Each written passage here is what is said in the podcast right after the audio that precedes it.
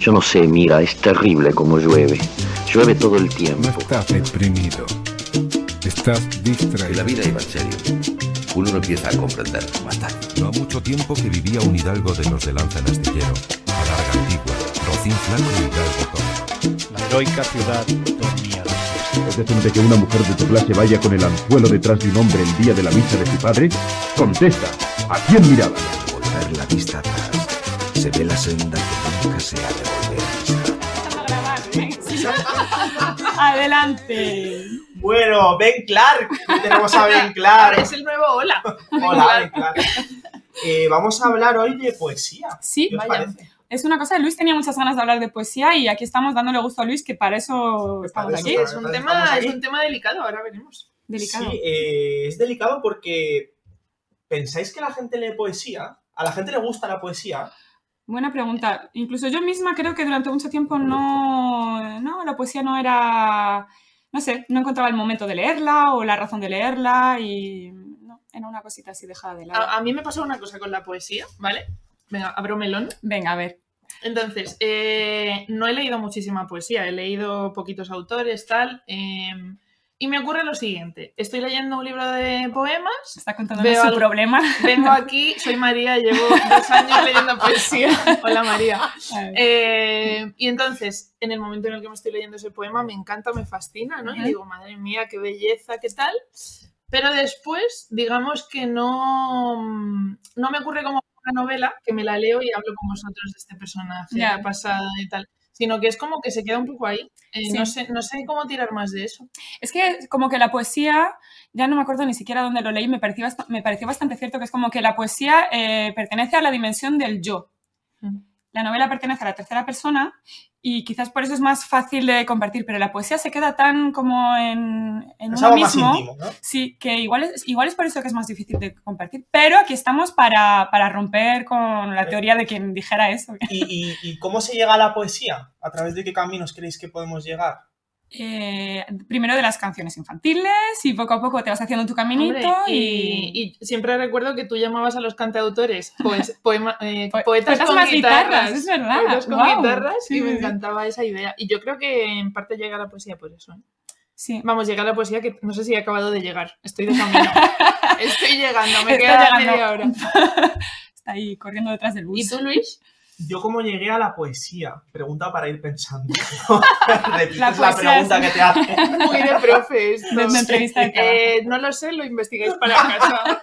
Eh, lo tengo que mirar. A ver, venga, ya está. ¿Cómo llegaste a la poesía? Deja de ¿Cómo inventar. llegué a la poesía? Pues yo creo que llegué a la poesía eh, pues para ligar.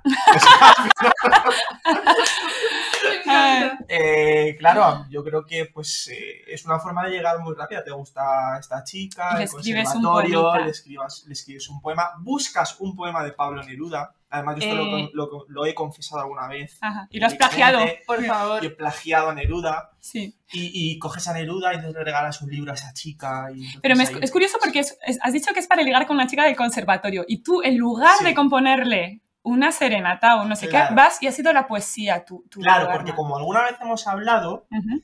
Yo me identifico más con el lenguaje, con, con la- con lo lingüístico, Sí. que con lo musical, con el lenguaje musical. Es como si no pudiese conectar del todo con A la ver, música. Una cosa Sí. es que viene, viene ni al pelo. No pensaba yo leer esto, pero Sí. os voy a leer un poema justo de Ben Clark, que es el, el autor que nos ocupa Sí. hoy, eh, que Es está bueno en el libro Armisticio, y te lo voy a leer. Luis dice: Ventajas varias y la gran mentira.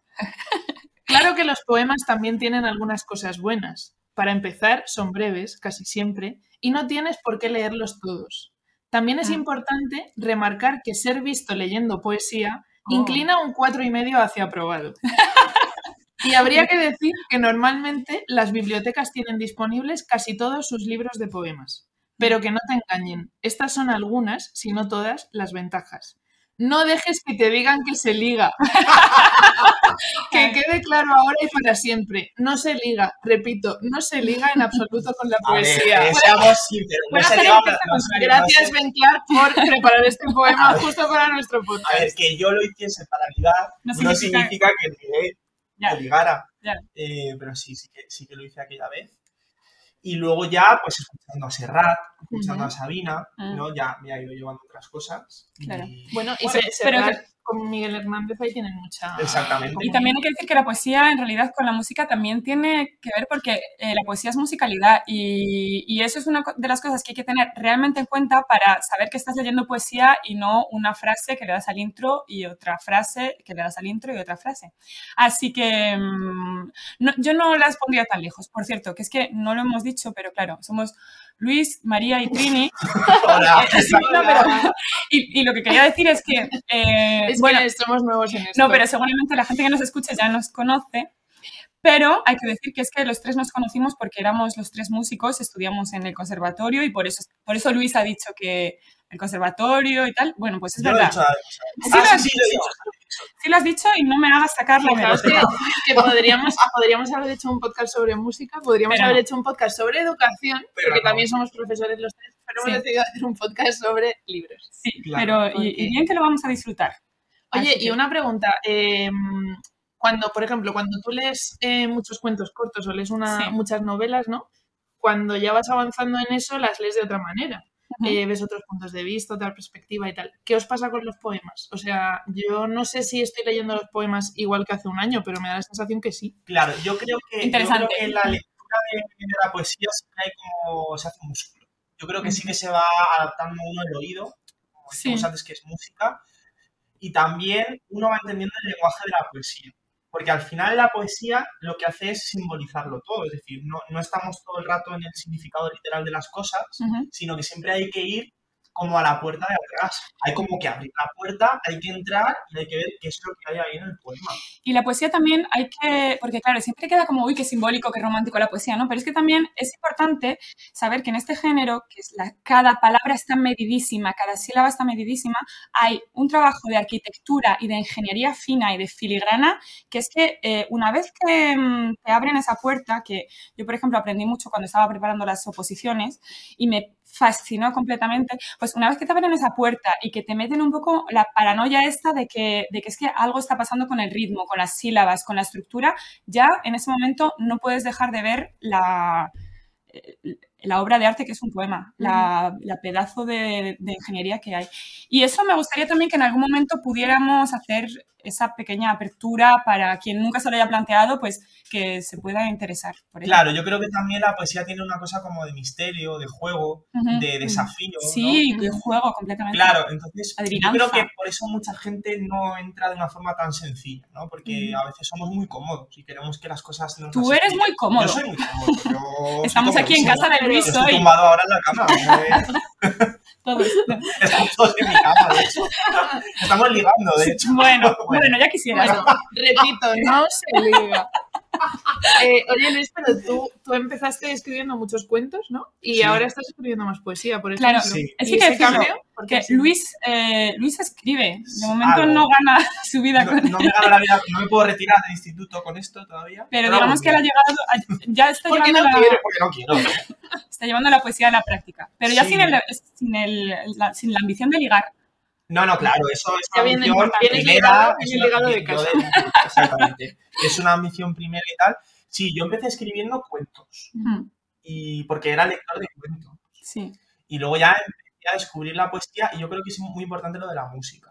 Al haber estudiado música y al llevar muchos años tocando un instrumento, quieras o no, la, la forma que tienes de expresarte luego, de entender las cosas, es bastante musical. Ya. Entonces sí que es verdad que la poesía a mí me permite, no sé, moverme mejor en, en la melodía. Y también el hecho de que, de que la música es un lenguaje muy codificado y la poesía también está codificada y hay que ver pues a, a dónde empieza una cosa, dónde termina, que... Sí, sí, sí, sí. Y entonces Y sí. también sobre todo porque con el tiempo he ido aprendiendo a leer poesía. O sea, Mm. obviamente cuando uno empieza a leer poesía no sabe leer poesía. Claro. Eso es una cosa complicada y yo creo que es algo que se aprende si uno tiene ganas de hacerlo. Y de hecho Luis es profesor de literatura, bueno, y María es profesora en, en primaria y es ingrato empezar con, con la poesía, con los alumnos, es decir, ¿cómo la acogen ellos, chavales de, qui- de 14 años, de 13, lo que sea?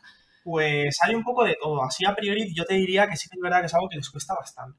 ¿Por vergüenza o por ¿Te paso refieres a escribirla o a leerla? A leerla, principalmente a leer, Leerla. primero No, leerla. no es una cuestión de vergüenza, es una cuestión de que realmente no tienen todavía los recursos suficientes como para moverse en ese, en ese terreno. Pero que van llegando. Pero yo creo que, se- que van llegando sobre todo cuando les animas a escribirla.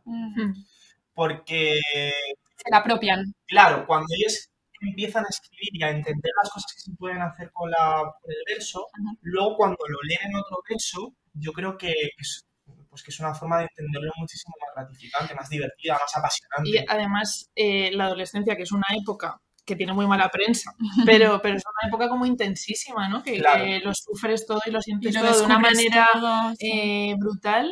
Probablemente cuando dan con la tecla que tienen que utilizar salgan cosas increíbles.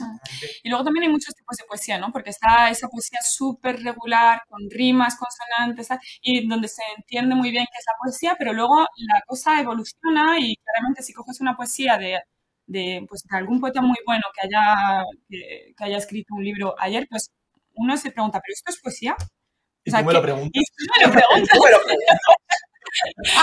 Y entonces hay que ver eh, por qué es poesía, por qué sigue siendo poesía eso, que no rima, que no tiene una estructura, que, que no habla de amor, eso sigue siendo poesía. Y es un, es un tema bastante interesante y que Venga, vamos a No, no, perdón, te iba a preguntar a ti, Trine, que tú das clase en Francia, Sí. si tú ha- haces algún A ver, es que, esto con. Claro, yo soy profesora de español en Francia. Pues debo decir que el ejercicio que más les ha gustado de momento ha sido eh, que se aprendieran un poema que se llama Manuela, mi abuela. y fíjate que, y yo no sé si les gustó porque eh, para que ellos lo entendieran era, era la descripción de una abuela, ¿no? Y entonces eh, Ma- mi anue- Manuela, mi abuela, no es alta, ni baja, ni gorda, ni flaca. Y entonces yo hacía los gestos, ¿no?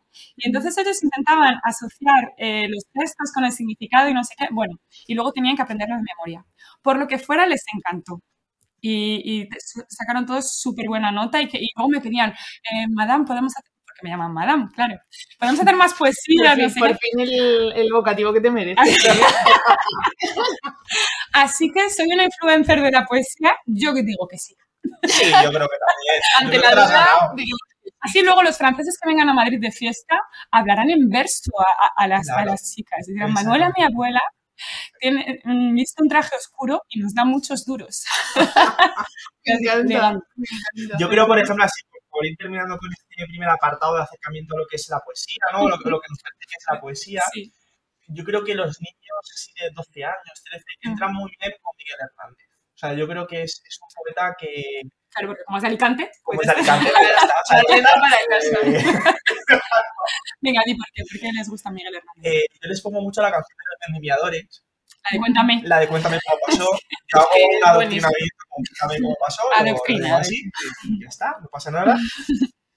Y sí que es verdad que siempre me sorprende que cuando lo pongo, los niños se lo aprenden y les Y encanta. quieren más. Y quieren más, y piden más. Entonces es una cosa Es que increíble. es curioso porque yo que doy clase de música también en primaria, eh, ya cuando están, eso, hacia quinto, sexto, que ya empiezan a tener un poquillo eh, síntomas así de preadolescencia y tal, Síntomas. Eh, claro, vienen de haber estado toda la primaria cantando sin ningún tipo de problema, porque Ya. es que les, les flipa. Claro. Pero cuando llega ese momento ya se acercan un poquito de, de miedo. Pero si tú eh, no tienes ningún complejo, Ya. cuando cantas con ellos, entran de una manera increíble. Es que les, les encanta. Claro, tienes que mostrarles el ejemplo de que no, que la poesía es una cosa bonita, natural Sí. y que no hay de qué Y de repente, claro, si cantas, por ejemplo, esto con la letra de Miguel Hernández, es que están cantando una cosa tan preciosa Mm. que es como que aceptan que, bueno, pues vamos a decir esto que es súper intenso, pero, pero lo hacemos juntos y cantamos. Sí, yo creo que yo creo que con los alumnos hay que mostrarse a veces de una forma como muy valiente y muy natural. También lo estábamos hablando el otro día que cuando cometes un error, estás tan Mm. expuesto. Yo creo que el truco, ¿verdad? Es como Desactivar la bomba y desactivar la bomba y reírte, tú primero de eso. ¿no? Si- Si me tiro un pedo o, o- o me sale un gallo, ¿Qué ha pues pasado? bueno, eh, Censuramos. Y he señalado una luz. Bueno, entonces, yo ahora quería eh, leer un poema de Ben Clark. Estamos en Eh, el libro de la Policía Celeste, por cierto. Bueno, eh, María ha leído Armisticio y tenemos Luis y yo por aquí la Policía Celeste, por si acaso alguien. Sí, que es el eh, es ganador del premio Loewe y está publicado por eh, Colección Visor de Poesía. Vamos allá. Vale, me gusta este poema que voy a leer ahora porque yo creo que eh, explica un poco el concepto de la poesía. El concepto de que la poesía al final es algo que nos refleja, que nos busca, que nos viene a buscar a nosotros. No tanto que nosotros vamos a buscarla a ella, sino es algo que está ahí y que nos, y que nos, Nos caza. que nos persigue, nos caza. Sí. Cuando llegue el poema que te quiero escribir, cuando acuda vivo y joven a los ojos primero y a las manos después, sencillamente, predicando que nada hubo más fácil que esperarlo, a pesar de haberlo hecho en un cuarto sin ventanas durante muchos años desde siempre. Cuando llegue y te lea ese poema, y el poema envejezca y muera solo, como un santo incorrupto, y no sepamos dónde habita, si en ti, si en mí, si vaga entre los dos igual que una promesa que no puede cumplirse. Cuando llegue y exija ser, no sé si voy a estar preparado. Pensarlo me atormenta, tanto como temer que no vendrá, o que ya vino y no logré acogerlo. Ahora no podré decirte nunca lo que solo el poema, aquel poema que podría llegar como llegaste tú, de pronto, llenando de palabras el espacio vacío, lograría decirte quiero yo decirte y que te digo así, mientras espero, con la urgencia y torpeza que escriben todos sus versos los enamorados.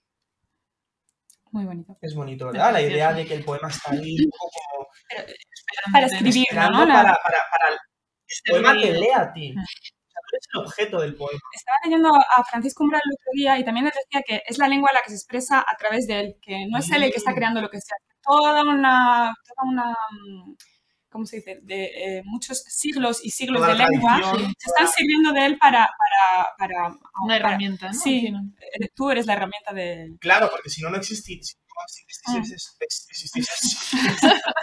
Brenda Blas. Es como desasosiego, ¿no? es la palabra de.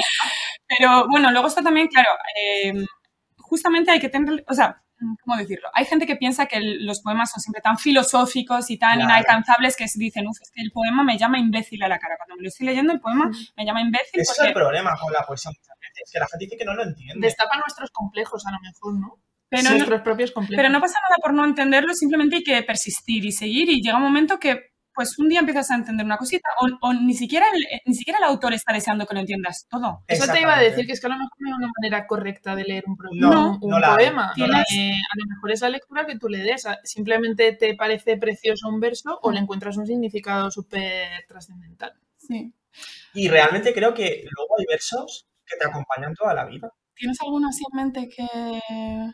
A ver, este no es un verso de la gran literatura, pero sí es un verso popular, digamos, de Sí, cantautor. claro, dale. Eh, al lugar donde has sido feliz no debieras tratar de volver. O sea, Qué obviamente ese verso cuando lo escuchas resume gran parte de tu, de tu biografía sí. y- y te enseña mucho. Y dices, hostia, es que es verdad. Es que ojo con volver a los lugares en los que has sido tan feliz. Es y nosotros hemos sido ¿eh? muy felices en el mismo lugar. Efectivamente.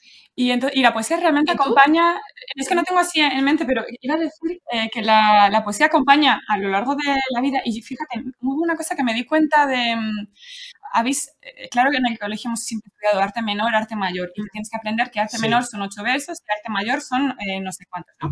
Y parece que es una cosa como súper constreñida, en plan que te obligan que ocho versos es arte menor, pero es que al final eh, es una cosa que viene de, de la cosa más natural del mundo, es decir, las, las jotas, las cosas populares de ahora sí que estamos bien, eh, yo preñada y tú en la cárcel, yo no tengo que me meta, tú no tienes que te saque. Letras de No, Batman. pero- esas son jotas castellanas. No nos hacemos responsables No, no, no, de lo que está diciendo.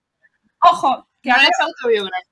No, lo que quiero decir con esto es que es una jota de ahora sí que estamos bien. Sí, sí, que- preñada y- Bueno, en fin, Ole, ahí, a ver, de- a lo que voy, que es que tengo una tesis que no quiero que se quede solo en el ridículo y es que si tú cuentas eso, son ocho, son ocho sílabas. que te da para hacer el, el- el- Claro, el arco, Que no, es que, alguien, que no es que alguien haya bajado de los cielos y haya Eso decidido ocho. es. No, es que se lleva cantando así, Claro. las lavanderas lo cantan Claro. así, eh, los, lo- los patios de vecinas te cantan con ocho sílabas y eso se ha quedado así. Y digo esta J, pero es que Claro, cualquier de hecho, cosa. de hecho nosotros La no música hablamos... popular está Claro, pero por eso la, la música popular Mm. se caracteriza, ¿no? Lo típico de los libros de texto. Arte menor, claro, es arte menor porque es lo que nos da nuestro arco de la prosodia y del, del arco de lo que decimos, Mm. llega hasta ahí. Sí. Evidentemente nosotros no podemos hablar en versos tan largos de alejandrinos, por ejemplo, Mm. no de 14. Eso lo hicieron los, los italianos.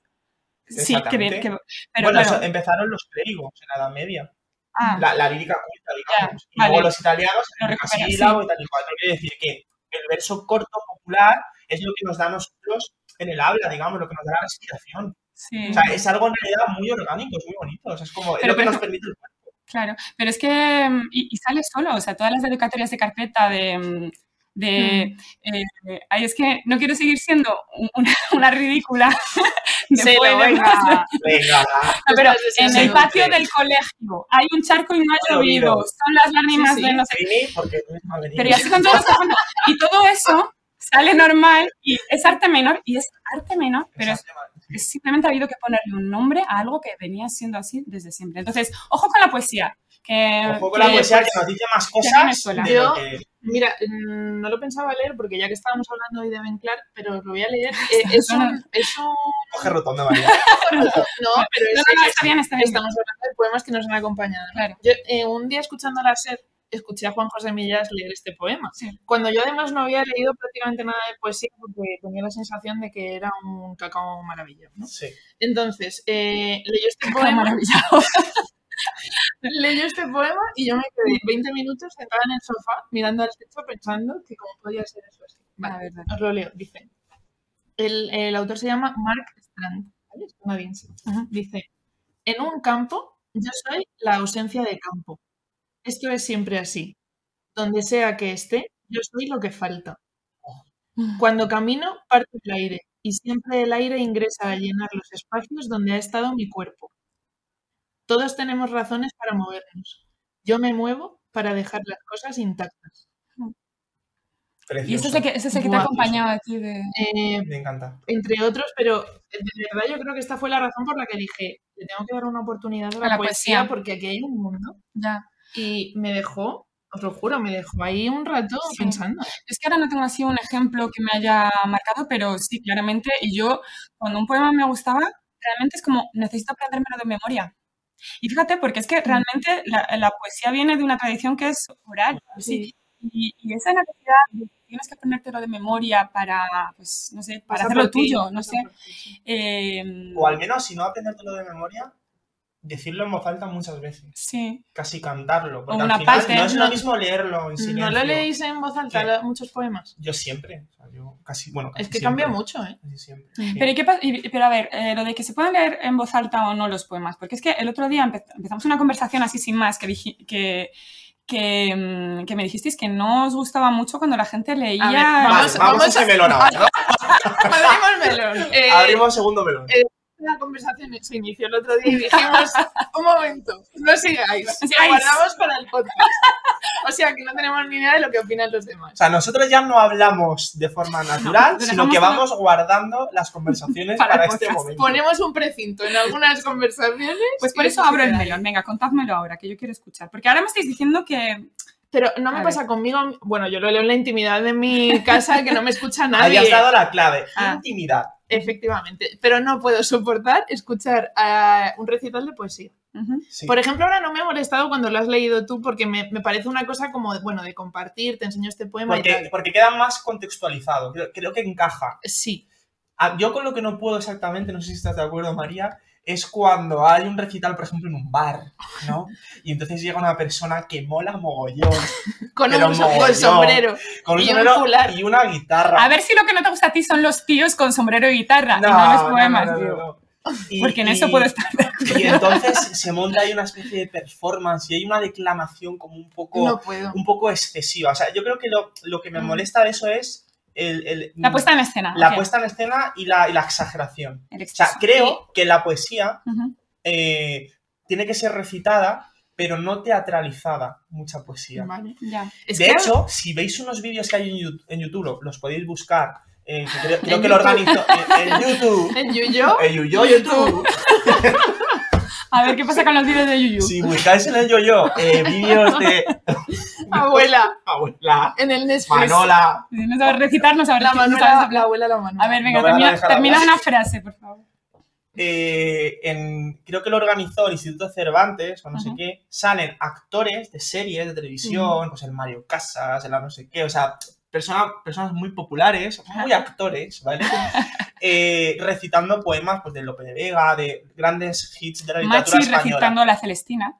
Sí, sí. Bueno, pero Machi, eso ya. es otra cosa. Ah, vale, porque Eso vas a hablar es- mal. No, no, Machi genial. ¿Por qué Machi a maravilloso. No, no, no? Es que no sabía, digo. Machi maravilloso. Ah, perdón, que era crítica. Y estaba... Te dejo que termines la frase esta tan larga que ya os me metido... escucháis. Venga, va, sí, sí. Machi muy bien. Machi no, Yo me refiero en Machi. concreto, Machi, Machi. Me refiero en concreto a, A ver, a estos que los podéis buscar en, en el YouTube. vale. Y, y lo que hacen es recitarlo, Ujú. pero como si estuviesen actuando. O sea, es Ah, decir, ya. como dándole un significado que a lo mejor el poema ya no tiene. Y que parece un rap, a veces. Parece un rap, parece, es una- parece algo como muy exagerado, Ya. muy sobreactuado, muy... Y creo que en la literatura sí que se tiene que cantar, pero ya está. O sea, quiero decir, no hace falta... Ya. Y es que si más- alguien- está, más cer- perdón, está más cercana a la confesión o a la intimidad que a esta cosa de la declamación eh, del Ya, actor. no tiene que ponerse el actor por delante del, del Eso es, poema. Claro, Eso es, es, que le justo. estás viendo a él, no estás viendo a Lorca. Yo creo que Ya. uno se tiene que esconder, se tiene que poner detrás del poema Y para fíjate- traerlo. Y es que, a ver, cuando, No cuando decíais esto, porque yo, yo entiendo lo que decís, o sea, porque a todos nos viene esta imagen del chico que va de guaperas con una camiseta negra ajustada, eh, leyéndote el poema y pensando que estás ahí muriéndote de amor. Pero debo decir que el último recital de poesía al que fui, que es que justamente fue de Ben Clark, fue el verano pasado, además justo después de ese confinamiento espantoso, y yo llegué a Salamanca, eh, una plaza llena de terrazas y había eh, en el patio de una librería y estaba Ben Clark eh, recitando sus propios poemas, ¿no? Entonces, eh, porque bueno, hay que decir que Ben Clark, ya que hablamos de él hoy, él tiene una historia muy ligada con Salamanca porque estudió allí y sigue teniendo allí un montón de contactos. Y bueno, Ben Clark estaba allí. Y era él el que de sus libros elegía unos poemas y los, y los recitaba. Y bueno, mm, claramente Ben Clark es un poeta y sabe leer poesía y además está leyendo su propia poesía. Es que, Con lo claro. cual no se puede ser más honesto, ¿no? Y además es un tío que tiene una voz eh, maravillosa, eh, una presencia buenísima y, y yo estaba escuchando sus poemas en esa plaza que hacía buen tiempo, que yo estaba en una terraza y estaba escuchando al poeta recitarlo y eso me pareció Claro, eh, pero yo creo que en una esa maravilla. Yo creo que que eso también lo compramos nosotros. Él es el poema. Claro, exactamente. Pero yo creo que eso María y yo también lo compramos. Lo compramos. Yo Vale, lo que no compro ya sabía yo que íbamos a estar de acuerdo. Sí, sí, me claro quedo que más tranquila. Sí, sí. Pero eh, ¿nos ha pasado, por ejemplo, habéis escuchado algún vídeo de estos que tiene Cortázar leyendo algún cuento Sí, suyo o algo sí, así? Sí, Que, Claro, el texto en sí es como súper intenso. sí, Pero como te lo lee él, claro. que lo ha vivido, claro. mm, no chirría. Pero si de repente Mario Casas, bueno, no, Mario Casas, si nos estás escuchando, lo siento. Que ha ganado un premio A hace ver, poco. a ver, bravo. es que, a ver, no Era por ser poner un y ejemplo. Bueno. bien. El primo de Mario Casas, por ejemplo, lee un texto de Cortázar eh, y lo teatraliza y se Y le pone pone acento argentino. Y es que es el peor texto del mundo en y momento. haces además una gestualización y no sé qué y no sé cuántas. Es como, no, esto no, Es como no, no es natural. corta. ¿Qué te parece, Trini, si nos lees un poema y nos, Sí. los des- y nos lo describas un Quiero? Venga, mira, justamente, eh, de hecho, eh, él estaba leyendo, esto fue Ben Clark, estaba leyendo poemas de tres libros diferentes suyos, ¿no? Y al final del recital yo compré el libro de la Policía Celeste porque le dije, yo quiero el libro en el que está este poema, que se llama Los Rotos. Es muy cortito. Y lo voy a leer luego voy a, voy a deciros cómo ha sido mi lectura y cómo, y cómo he visto yo que, bueno, que es que esto no se hace uniendo dos frases y teniendo muchísimos sentimientos, no, esto se hace con un trabajo eh, importante, ¿no? A ver, leo. Espero leerlo bien porque si no... a ver, los rotos. Todas las divisiones son mentira, salvo la que divide los cuerpos en dos grupos incomprensibles entre sí aquellos que se han roto y los que no. Los rotos no pedimos demasiado, que se nos quiera, sí, que los que no han vivido la fractura tengan paciencia si mascullamos viendo las noticias o hacemos el amor con un poco de miedo. Entenderás entonces ciertas cosas. ¿Por qué en casa las tazas no se tiran? ¿Y por qué a veces quiero estar solo después de que suene un portazo? Los ritos de los rotos, amor mío ademanes que espero que no comprendas nunca. Qué maravilla. Uf, es Este, precioso. ¿eh? este poema es precioso eh, y además el, el- el tema es bastante transparente, o sea, no hay, no hay que interpretar demasiado qué nos estará contando, ¿no? O sea, claramente el tema es, eh, bueno, lo- aquellos que se han roto y los que no, ¿no? Está hablando de, fr- de- de ruptura amorosa, pues con palabras como fractura, división, eh, está clarísimo. Pero claro, eh, yo, por ejemplo, no quisiera tampoco aburrir muchísimo con los análisis, pero sí que voy a detenerme un poquito en que, por ejemplo, la primera estrofa, y esto, por cierto, si alguien está escuchando este podcast y lo está escuchando mientras está lavando los platos o lo que sea, luego tomaos un momento para, tener el poema delante de los ojos para que podáis ver lo que yo estoy viendo.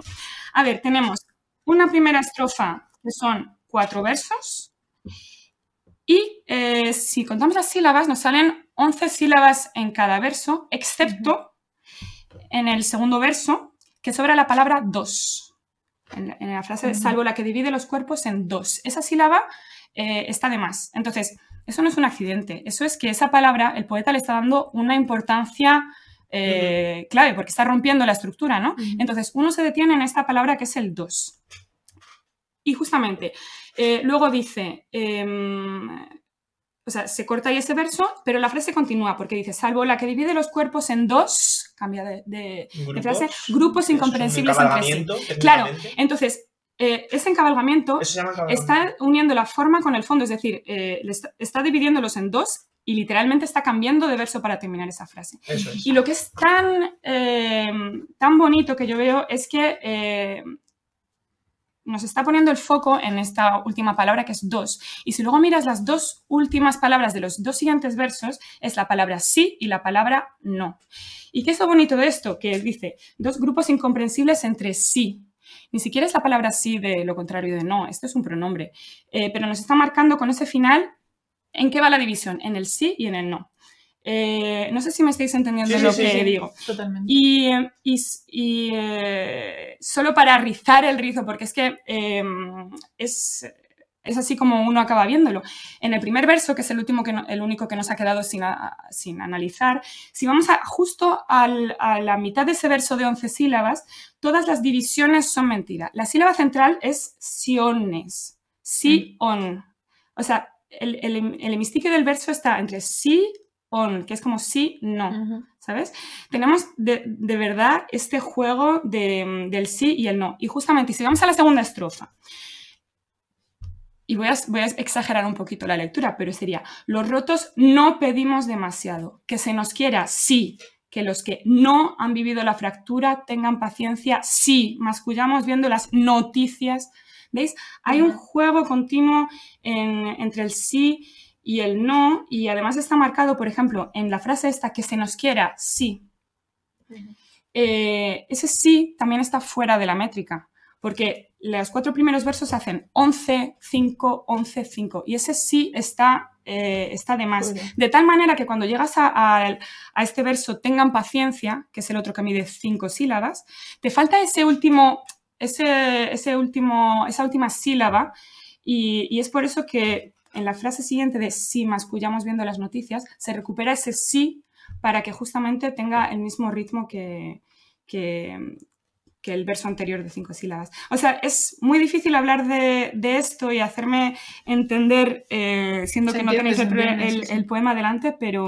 Lo pondremos en redes, ¿no? Pero sí, en, en redes intentaré hacer un, un, un detalle más, Yo creo, más que es, claro. yo creo que es muy interesante lo que has expuesto ahora, Sí, porque la... Y esto es lo que intento siempre explicar, que el, el significado de un poema siempre está ligado con su significante, es Con decir, su- con mm, cómo con está escrito, con cómo está plasmado. Claro y eso es sí. precisamente el código que tiene la, poesía que no tiene la narrativa, por ejemplo, o que no lo tiene tanto, sí, ¿no? que no tiene la prosa.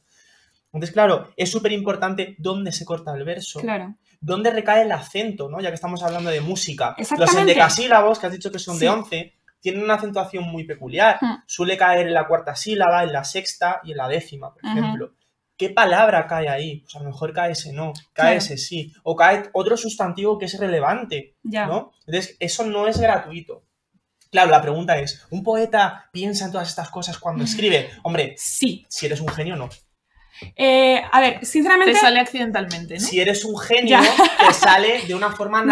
Natural, O sea, claro. quiero decir, tu cabeza está preparada para que de una forma inconsciente en esa acentuación caiga la palabra que tiene que caer. Claro. Porque tú sabes que, esa, que tienes que el verso va ahí. Que tu Claro. propia imaginación ya funciona con ese análisis. Exactamente. Luego sí que es que tu verdad. ritmo que- interno va, está ya coordinado con eso, claro. Luego sí que es verdad que podemos poner un poco de racionalidad y de análisis. Claro, ¿no? y luego claramente yo analizo esto así, yo estoy encantada con mi análisis, pero luego igual vendría Ben Clark y dice, ah, qué mona. Para Pero- nada lo pensaba así. Claro que no, pero- pero seguramente te bueno. lo dirá. Claro, Mientras me diga algo. Bien, bien está tu lectura, quiero decir, si Claro. has encontrado ese sentido. Y fíjate, la frase esta de los ritos de los rotos, amor mío. Es que también, o sea, yo por rizar el rizo, pero es los ritos de los rotos. Lo que cambia es esa, esa, Eso- esa vocal, la del, la del I y la del me voy a O. poner un poco profe de. de Venga, lengua. dale, Esto es una paranomasia, A ver, ¿vale? Que es cuando hay dos palabras juntas muy parecidas y cambia una, una, Una vocal, una, una vocal, letra. una letra solo, ¿no? Entonces, claro, esto es un juego, es lo que decíamos antes de que sí. la poesía tiene mucho de juego. Y de música, ritos de los rotos. ritos sí. rotos. Y no sé si, si habéis escuchado cuando ha, cuando ha recitado Trini que se escuchaba mucho a lo largo de todo el poema Las eses. las Eses. S. Sí que se oye, ¿verdad? O sea, es Sí. como un susurro constante, Mm. ¿no? Eso es la literación de la S Mm. y genera una atmósfera muy interesante. Esto Mm. solo se sabe cuando se lee en voz alta. Y está en el Claro. título incluso, ¿no? Los- Exactamente, los rotos, ro- sí. los rotos. Y, esta, y esto que no se puede pronunciar realmente los rotos, no puedes decir los rotos. Hay algo que te impide, que tienes que romper la primera y la- la propia Sí, pronunciación. sí, sí, sí. Y, eh, y, en fin, este, este poema me parece sin más una, una maravilla. Solo por, solo por añadir, es el, el último, el último verso, ademanes que espero que no comprendas nunca, tiene 14 sílabas. Es el único verso que tiene 14 sílabas después de un intento frustrado en, el, en la estrofa del medio que tiene 7 y 7, o hacemos el amor con un poco de miedo. Eh, para mí es como el, el colofón que llega a los 14 versos, por fin, porque y además dice, ademanes que espero que no comprendas nunca. Está el no comprendas nunca. Está otra vez esta negación de no quiero que seas de los que, de los que se rompen. Muy bonito. Voy a, voy a añadir yo una reflexión más con otro de sus poemas, que es Dale. bastante más corto, y os voy a hacer una pregunta, ¿vale? A ver qué pensáis. Vale. Se titula Ocho cometas y se lo dedica a una astrónoma que se llama Caroline Herschel. ¿Cómo? ¿Cómo se llama? Herschel. Caroline. Caroline. Para los amigos Carol. Carolina, la Sí. Carol, para los amigos. Dicen que las mañanas te aburrían, que a lo largo del día despertabas poco a poco a la vida y que al llegar la noche eras un baile de inquietudes y canto. Pero cuéntame ahora qué es lo que buscabas cada noche en el cielo, Carolina. ¿Mirabas hacia afuera o hacia adentro? Mm. Entonces, eh, mi reflexión de este poema es, cuando uno ama mucho algo o a alguien, pero ya que estamos hablando de poesía, que es un objeto de algo, cuando alguien ama mucho su trabajo, lo que hace, la pintura, la- la- lo que sea, Sí. cuando lo hace, ¿está mirando fuera de sí mismo o está mirando dentro de sí mismo? Que es un poco, yo creo, la reflexión que hay en este poema. ¿no? ¿Y tú qué es lo que piensas? Porque haces la pregunta es que tienes una hipótesis. No, es que no lo sé. O sea, en el poema, si te fijas, eh, eh, está marcada esa, esa disyuntiva al final. O sea, el último verso es una pregunta, ¿no? Es. ¿dónde miras, Carolina? Cuando Para- miras el cielo, ¿estás mirando realmente fuera de ti? ¿O, es que el cielo que estás mirando lo tienes tú dentro? Eso es lo bueno de la poesía, que ti- tienes libre interpretación. Y tan claro es que tienes la libre interpretación de la poesía que te pone una pregunta en plan de, eh, así terminó mi poema. Y te quedas tú pensando en tu casa solo. Pues eh, mira, me he acordado, me parece que fue el primer episodio que grabamos hablando un poco de cómo iba a ser el podcast. Mm. Dijiste tú que una de las cosas eh, para las que sirve la literatura es para leernos a nosotros. Ya. Eh, y yo creo que ahí pues tiene bastante que ver con eso. Eh, Al final miramos el mundo por nuestra lente, ¿no? Mm. Claro, es que igual cuando uno se entusiasma mucho con algo, con su profesión o, o con, un ejer- con una actividad, con algo que hace en su vida, a lo mejor es porque ha encontrado una manera de entenderse a sí mismo. Es como a, a través Alguien ha de podido eso, poner esas palabras, gracias. es sí. como gracias, gracias a que existe esto y yo estoy haciendo esto, puedo Mm. ver dentro de mí. ¿Y nos pasa eso, por ejemplo, leyendo? ¿O Sí, claro. clase? Eso es. Por. Claro, claro, claro. Por eso, a nosotros tres que nos gusta mucho la literatura, yo creo que tenemos esa forma de mirar ese cielo, fuera Mm. y dentro, y yo creo que también nuestros trabajos, ¿no? Cuando estamos dando clases, estamos con los niños y Sí. tal, es una manera también de, de entender Pero cómo somos, qué nos pasa. Y luego- qué- debo reivindicar también el lado práctico de la literatura. Es decir, que eh, una persona que lee, que le gusta pues que sabe apreciar cosas que están bien escritas, al final esa persona cuenta mejor las anécdotas, esa persona eh, explica mejor cómo es el dolor que siente, ¿verdad? Se sabe explicar que es un dolor. médico, Sí, médico, a veces. claro que el do- Cuando vas al médico, una de las cosas, yo tiemblo cuando voy al médico y me preguntan, ¿cómo es tu dolor ¿Cómo de cabeza? Hostia puta, o sea, ¿cómo que cómo es mi dolor de cabeza? Ahí necesitas la literatura para Neces- explicar eso. Tengo ¿cómo unos elefantes huérfanos Claro. desfilando. necesitas, necesitas una hipérbole, necesitas Sí. es- sonidos que, que realmente se acomoden a eso que estás sintiendo. Claro. Porque tú no eres médico, porque tú no sabes cómo se llama todo eso. Entonces lo tienes que explicar. Y lo tienes que explicar con, con agujas, con, Claro. con, Y no solamente- con. Siento un terremoto, siento Sí. una aguja que se clava, yo qué sé, o sea, Es poesía que... pura. poesía, No solamente te sirve para expresar, sino para entender, ¿no? Porque el- médico que lea entenderá mucho mejor a sus pacientes que el que no lea, te lo digo de verdad. Sí, sí, sí, sí. Oye, y nos pasa también, por ejemplo, nosotros, ¿no? Que hemos tenido nuestras épocas eh, más chungas en el mundo musical. Eh, las épocas en las que esa pasión que tienes y tal no está funcionando mucho, puede ser porque estás como un poco peleado contigo mismo y no te estás sabiendo leer. Sí, claramente. Totalmente. Porque la música es un lenguaje y si, y si no lo tienes conectado, o sea, si no estás conectado con lo que estás haciendo, suena falso. Vamos, es. Sí, yo Es creo, que, artificial. yo creo que en general, en tu trabajo, en lo- en todo lo que hagas, en el momento en el que No conectas. no conectas, algo está fallando, es porque hay que mirar dentro también. O sea, hay que ver un poco qué es lo que... E igual que por eso hay veces en los que uno está más propenso a leer poesía y a veces no, o a veces. Es como Mm. que en este momento estoy abierto para entender estas cosas. En este momento sí puedo Yo creo que interpretar. la poesía no se puede leer todo el rato. Te busca ella, como La decías poesía tú. te busca, exactamente. Vale, ahora, ¿pero por qué te busca? Porque tú necesitas saber algo de ti. Y, es- y eres tú el que estás buscándote a ti. Y es- entonces, claro, de repente das un verso Que te lo pone que en te orden. dice que está roto y que te dice que, que- que, por favor que respetes esa, esa herida o esa, o esa quiebra, ¿no? Sí. Y la entiendas, ¿no? Y- Y entonces es como, vale. Y pones en orden las ideas Claro, sin y fin. entonces que- no tienes necesidad ni de la autoayuda, ni de las tazas de Mr. Wonderful. ni- Oye, es que es como esos momentos nada. que tienes una ruptura o algo así, de repente te parece que todas las canciones del mundo están de contando tu Pero historia. es por eso por lo que cuando estamos tristes queremos escuchar canciones tristes porque necesitamos entender lo que nos pasa. Entonces, ese es regodearse, no es Claro. tanto regodearse como intentar entender. Exactamente. Y, mm, y eso pasa con la música, pasa con la poesía y pasa con la danza también y pasa con, con todo, ¿no? Como, explícame lo que siento, que quiero mm, curarme y para curarme necesito primero entender. Totalmente. Y luego, eh, claro, el límite entre la buena poesía, que esto es una cosa muy polémica, ¿no? Ujú. Calificarlo de buena o mala poesía, a ver qué Ujú. pensáis de esto. Pero en todo caso, ese límite entre lo, pues no sé, entre lo que pueda tener calidad, ¿no? Una calidad como la que ha analizado. Trini antes en el poema, ¿no? En donde se ve cierta, ciertos elementos. Y una poesía que está vacía, a veces el límite es un poco frágil, ¿no? Entonces, Ujú. pasar de un sitio a otro es peligroso. Y claro, a lo mejor mm, alguien puede decir, no, yo, yo leo poesía. Sí lee poesía, no lee poesía. Eh, ¿Entendéis lo ¿Te refieres más, por ejemplo, a las poesías virales estas que hay Claro, entre Tercer la melón gente? que abrimos hoy. La Melón, poesía de Instagram. Que por cierto, me, me hace mucha gracia que abramos este melón porque Ben Clark tiene una poesía que El, se el hizo viral, viral. sí, y de hecho se hizo tan viral que la gente pensó que era una cosa de Twitter, así sin más, y, y- y al final eh, como que el, el poeta se perdió por el camino, tuvieron que decir, ¿no? Que este poema sí que tiene un autor y es Ben Sí, Clark. sí, sí. Y se hizo, ¿y ¿qué año fue? Sería 2000... Eh, Pues no lo ya sé. hace tiempo. Tiene que ser entre el 2008 y el 2018 El poema viral es el de yo te escribo porque creo que me lees y eso es algo Ah, entendible. Yo no me acuerdo cómo es. Y tú me lees, Lo ay, no sé.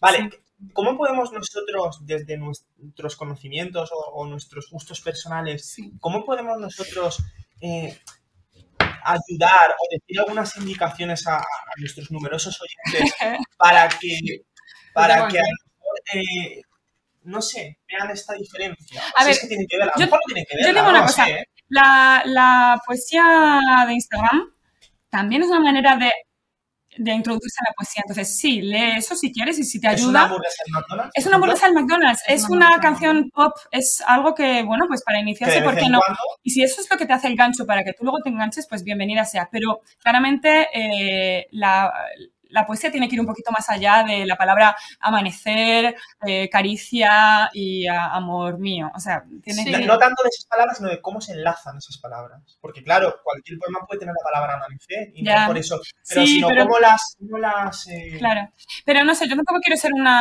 nazi de esto hay que leerlo y esto no, esta música hay que Ah, no, no, escucharla por y esto no. Por eso digo, No, pero no, porque, no, porque no hay que ser pureta tampoco. Es como, No. estás disfrutando leyendo esto, pues mejor para ti. Y luego, No, pues, y a ver a dónde te lleva. confiar en, que uno es adulto y es responsable de lo que hace. Es decir, Claro, a mí no me digas que está mal comer hamburguesas de McDonald's, ¿vale?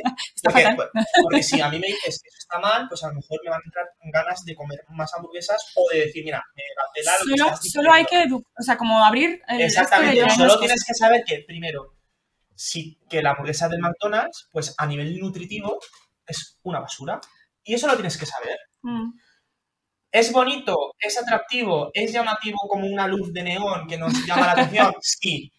Si lo Te llama comes la durante mucho tiempo, te va a nutrir, te va a alimentar. No, mucho. No. Ya. A ver, yo creo que eh, al final la gente eh, que lea lo que le guste. O sea, quiero Sí. decir, ¿qué más, da, ¿qué más da si a ti te gusta escuchar música pop o te gusta escuchar la Tusa o te gusta escuchar Serrat? Da lo mismo. Sí. Eh, y, y de hecho no hay nadie que pueda juzgar. Yo no puedo juzgar que a alguien le guste escuchar X estilo de música, igual que a mí no me gustaría que nadie juzgara que yo escuche lo que sea, ¿no? Claro. Y con la poesía y, bueno, con el arte en general pasa un poco lo mismo. Mm. Eh, que puede ser un paralelismo con una hamburguesa, sí, pero quiero decir, si a una persona le aporta mm, satisfacción simplemente quedarse ahí, es su decisión. Claro, Yo por eso digo que simplemente lo que- Claro, lo que creo es que eh, siempre hay que estar abierto a conocer cosas nuevas, porque al final si tu mundo tiene unas miras muy cortas y tú te quedas leyendo simplemente pues eh, posts de, Instagram que te van apareciendo y ya está, eh, por mucho que te guste la poesía, vas a tener un recorrido tan corto, es como el que,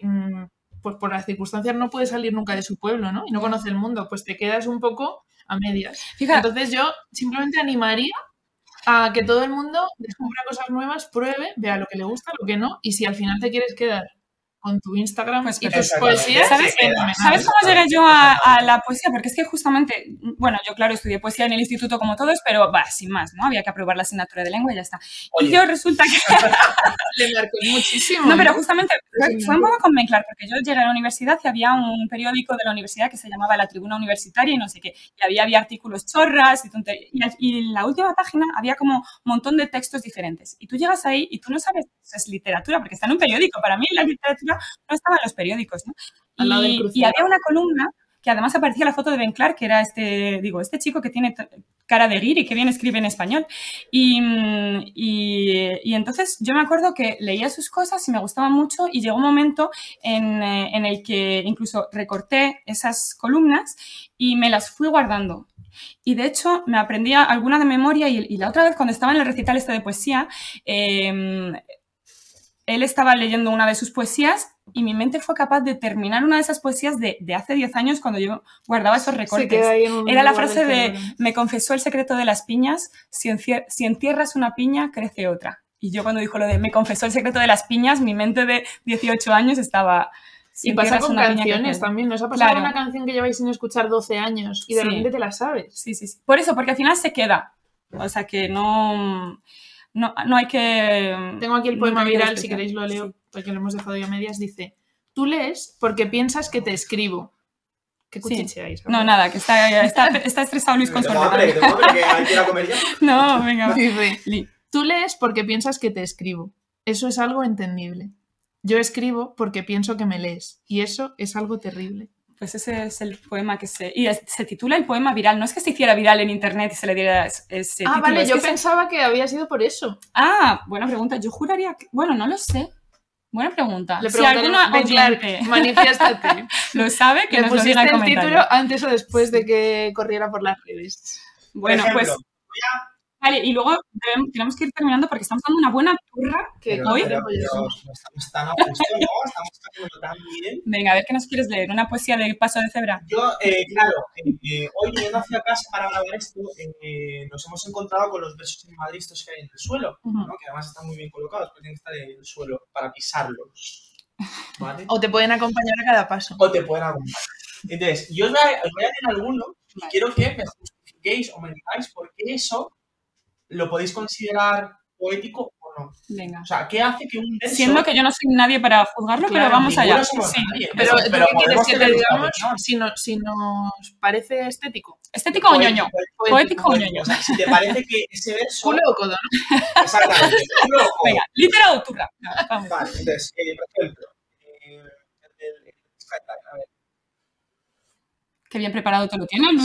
Sí. Una cosita. Meses de trabajo para Sí. esto, para que se le quede sin batería. mi, mi más sentido, bésame. Por ejemplo. A ver, es que, ¿sabes qué pasa? Claro. Que estas, estas frases, Mira, me ha hecho reír. Es que me ha hecho sí, reír. depende cuál sea la intención. Es que estas frases fuera de contexto son duritas. Son duritos. Vale. No voy a decir nada más. Pero, ¿qué? Pero, pero esto es como o culo. Eh, Mi más sentido, bésame. mira, no lo sé. Eh, es que. no- Quiero una justifique su respuesta. Pero tú también, ¿eh? Sí, sí, yo Vale. lo que pienso. A ver. No, es que no. Es que ya el siento, concepto- no tengo una opinión. El concepto de frase, frase en paso de cebra eh, Es un chico con sombrero con una guitarra. es un chico con sombrero con una guitarra en el suelo. Claro, yo creo que es un juego fácil. O sea, creo que es una cosa gratuita. Ya. Y por eso no es poético. O sea, yo creo que lo poético también tiene que ir a lugares. Eh, Pero por huir ejemplo. un poco de los lugares comunes. mm, ya, pero. De algún modo. De algún modo. Además- Con el ritmo, con una palabra, con una mirada, Sí. con algo. Pero te doy la vuelta. Ahí En el Madrid de los Austrias, Sí. en el suelo, Sí. hay un montón de versos de Sí. Lope de Vega, de bueno, es. un millón de Y en escritores. el metro hay frases de Cortázar. Y esas no me chirrían. Claro. Para empezar, porque están ¿Por eh, en contexto, son más largas. No es Sí. una frase suelta. Sí. Ah. En segundo lugar, porque tienen otra calidad. Claro. Pues es que, es que hay otra. No hay mejor escala, ¿eh? Que verte tumbada. Ya. ¿Vale? Es que es un poco ñoño. O sea, es como Claro. ñoñito, pero bueno. Mucha es- gente relaciona poesía con ñoñería. Ya. Jo, pues puede ser Pero Ben la Clark, poesía, Ben ¿eh? Clark Claro, dice que es no vale para ligar. ver, Pero Sí. es que sí, claro, evidentemente no vale para Por eso ligar. digo vale, que- Es lo que hemos dicho. eh, no son vale. un poco hamburguesas del McDonald's que en muchos momentos es todo lo que te apetece, porque luego otro día enciendes la radio y quieres escuchar al ritmo de la noche. No quieres estar escuchando, no quieres estar escuchando todo el día. eh, La sonata de Bach, de no sé. Efectivamente. Sí, Entonces, pero tampoco poesía buena es intelectual. No, eso es que estamos- de hecho, estas, estas que estamos leyendo de, de Clark no tienen ese trasfondo Pero- tan culturista. Pero luego es que también eh, ahí es donde habría que definir la palabra intelectual, habría que definir la palabra ñoño, habría que definir la palabra, o sea, habría que acotar muchísimo para poder hablar con propiedad. Estamos, bueno, claramente esto es una tertulia improvisada de personas que no tenemos ninguna autoridad y nos permitimos hablar así, pero, eh, pero bueno, bueno, la autoridad de, de- de gente que... a ver, Bueno, ya pero- avisamos en el primer capítulo que todo lo que íbamos a decir era eh, Estos somos perfectamente erróneo y Claro, desde hombre, somos siempre, tres, siempre. tres señores en la barra de un bar. Estos somos nosotros. Y Totalmente. así se lo hemos contado. Pero si algo ha pasado del mensaje que hemos querido transmitir, que yo creo que es, venga, vete a buscar la poesía, que al final ella va a venir a buscarte a ti, o intenta investigar un poquito por qué eso te ha gustado, por qué, por qué te da gana de aprendértelo de, mem- de Claro, memoria, exactamente, por qué te habla de en las palabras, en las sonoridades, Claro. en- en- no sé, Eh, Y básicamente, tómate la licencia de leerlo como tú quieres, porque es lo que he hecho yo. Y yo me quedo muy contenta. exactamente. Y, y eso Sí, lo puede sí, hacer sí, cualquiera. Así no, que... no, total. Y luego también es que es eso, que la, la, la poesía no está diciendo que corte. Por eso le he dicho sí, porque ya lo que conmigo, conmigo mismo. Eh, sí, Sí, no. no, es- Eh, nada, eh, quiero decir eso, que al final la poesía es algo que se lee muy lentamente, muy esporádicamente y cuando tú y quieres. cuando tú quieres. Y la abres por la mitad del libro y te viene bien. Exactamente. Y bueno, no sé si quieres añadir tú, María, algo más como reflexión final. Nada, que un placer hablar con vosotros. como Y, siempre. y se lo digo, me ha gustado mucho hacer este episodio porque no exige, o sea, no hay problema por el spoiler. Entonces, Sí. yo creo que volveremos aquí con pequeñas lecturas de poesía. Yo para... creo que este programa se va a convertir en una reivindicación de la poesía. De yo, hecho, creo que, yo creo que vamos a currar para... Un eslogan. Sí, sí. de hecho, no sé si recordáis que en, en el primer capítulo que subimos explicábamos el formato que va a tener el programa, las Cierto. reglas. Bueno, pues como podéis comprobar, No Nos ha- hemos saltado. no nos nada de eso se cumple y lo hacemos porque nos da la gana, porque es nuestro podcast. Y si no te gusta, Pues no lo quédate, quédate por favor, que no tenemos casi. Y con esta petición tan sincera y tan profunda, vamos a despedir el día de hoy. Eh, un placer estar aquí juntos. Eh, tenemos que decir que en las redes sociales iremos avisando de los Sí. próximos Estad libros que vamos atentos. a, a leer, estar atentos que iremos subiendo cosas Nos por podéis allí. seguir en literatura. Y Y, nada, que os, cuide- Y que hasta os muy cuidéis prontito. mucho y nos vemos. Felices. Adiós. Qué felicidad, Mario, créeme. Me llaman aquí porque mi nacimiento fue dentro del río Tormes. aquella tarde remota en que su padre lo llevó a conocer el hielo. De su niña tal vez olvidada. La letra, desde luego, es fundamental para que te llegue una canción y te emocione.